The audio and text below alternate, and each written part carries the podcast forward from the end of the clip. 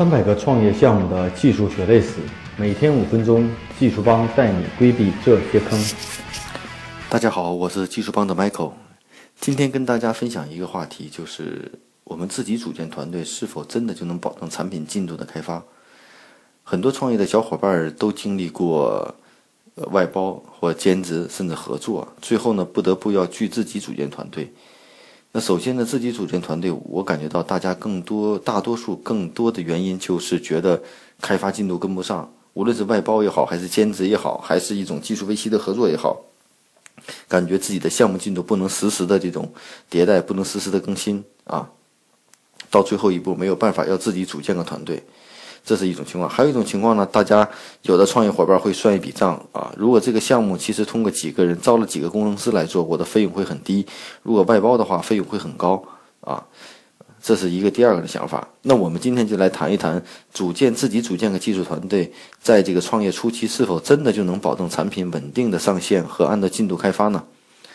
呃，第一呢。组建技术团队，在之前我们聊过的话题中有几点，大家可能还要，我不知道还记不记得？就组建技术团队有几个必要条件：第一呢，你是否真能懂得管理一个技术团队；第二呢，技术团队的人员的水平是否能够真实的评估；呃，第三呢，是不是你的需求能够非常的明确啊？啊，给技术人员一个良好的发展空间啊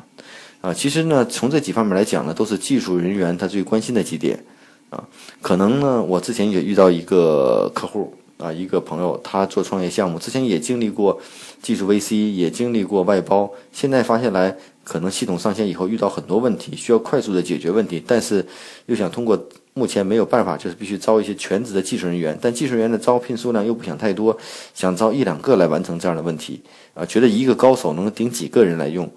那这个理论的想法应该是对的。首先呢。这样的寻找这样的高手呢，要适合初期创业公司的人就不是特别多。另外呢，需要一个人把整个系统的从头到尾能够完善接过来、维护起来、开发起来，本身就存在一定的难度，而且后期的这种出错的概率会更大啊，这是一种情况。那之前呢，我还有一个朋友，本来一个项目也准备是通过外包的方式或技术维系的方式寻求合作，但是最后算了一笔账，感觉到我的需求非常明确，如果我招人来做的话，那我可能这些钱我还能养这些人。啊，我可能还能获得一个系统，这就是我们很多人去更关注的一个问题，啊，那其实这个存在什么问题？第一呢，你初期的创业公司是不是有一个比较好的技术 leader 能够管理这些人？即使你需求明确的话，是不是能按时完开发出来？这是是是个未知数。另外呢，组建一个技术团队耗时耗力，团队磨合都需要时间。也许表面上看起来我们的成本很低，啊，但是实际上它长期成本是会很高的，所以呢，如果说是要保证一个产品稳定的上线，你又要自己组建团队的话，我觉得首先是你是要一个人还是要一个团队？另外呢，在整个团队的组建过程中，你是这个团队是否是要长期需要还是就短期需要？要知道养一个技术团队不是一个短期的事情，你要考虑一年的成本。啊，并不是说我用三个月以后不行，把技术团队辞掉了，那这种不太适合初期创业公司。所以在之前的话题中跟大家聊过，养一个技术团队一年都要花多少钱？我觉得这是一个长期的成本。那可能大家会看到目前短期的一个问题，希望通过这样的方法解决掉，而又考虑到长期我可能也有这样的服务，这些人员我也需要用。但是当你面临技术人员长期成本的时候，就会发现这些成本你是不得不担负的。到后期呢，我们也遇到过很多案例，到后期呢，技术团队要裁员要解散掉，又要面临同样的问题，我的技术平台怎么去迭代，怎么去更新？因为你要记住，你的这个系统的平台和你的产品的项目，并不是一天完善起来的，需要长期的服务。所以呢，从这几点来说呢，我觉得在初期组建一个技术团队做自己的产品开发，这个思路是没有问题的，而且这也是我们所有的开发项目中。所有的开发环节和功能中，其实也是最比较靠谱的。至少你有一个稳定的团队给你长期的开发，但你为此要付出的就是一个长期的成本。而且任何一个系统呢，我们相信你可能会找到一个比较牛的全站的工程师，或者一两个工程师把这个系统搞定。但是实际上这种概率并不是特别大，而且团队的磨合需要很长的时间。啊，当然了，如果你会放弃对产品和系统功能的要求，一步步稳扎稳打去做也没有问题。因为之前我有去年有一个朋友也是做 SaaS 平台，做装修行业的 SaaS 平台，之前也考虑过用外包，也考虑用过技术 VC，后来也是自己组建团队。团队的组建也经过一段时间的磨合，整体团队的成本控制的也非常好。这样的案例也有，那只不过他对自己产品的预期，他对产品的需求的理解是非常清晰的，而且它的这种系统开发的这种难度也并不是特别大，啊，呃，看我们从哪方面你要取得什么东西。如果说要从低成本、性价比取得一个长期的技术维护的话，养一个团队确实是可以，但不能养特别牛的团队，可能是一个落实务地、呃落地务实、能够干活的团队就可以了。几个工程师，我觉得也可以啊，但是不要对这些工程师期望值过高。我们都希望通过花很少的钱招到很牛的工程师，这是一种占便宜的心理。那是不是有这种概率呢？肯定有。啊，但是并不是每次我们都有这样的机会，因为知道大多数的项目都是由于技术造成的原因，技术产品不能上线死掉的这种项目也是非常居多的。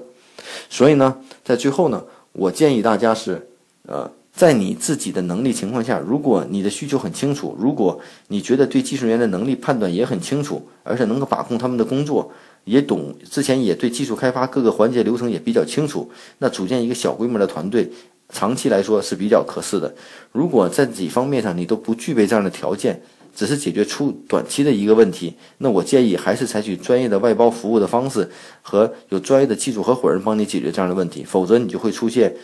后续出现大量的问题，又面临不知道怎么解决的问题。那同样的案例呢，我们去年也经历过。啊，一个初期的创业公司做的项目也非常好，做一个是基于微信的 SaaS 服务平台。之前的开发工程师就有一个人，从头到尾将系统做得非常好。但是当系统跑起来以后，会发现宕机。呃，还有这种出错的概率非常高，并不是由于计算能力不行，而是由于在做的过程中，一味追求的功能并没有做好项目长期的这种规划，到头来整个项目又是重新的迭代的升级的开发。因为某些系统面对大规模、大性能的时候，不是一个程序员说能解决的，一定是找到问题，逐段的解决掉。所以这也是我们对系统的一个判断。所以说，也就是说，你系统你要做的产品，以及你自身的能力和你对这种技术的定位，取决于你到底该适不适合初期组建一个属于自己的技术团队。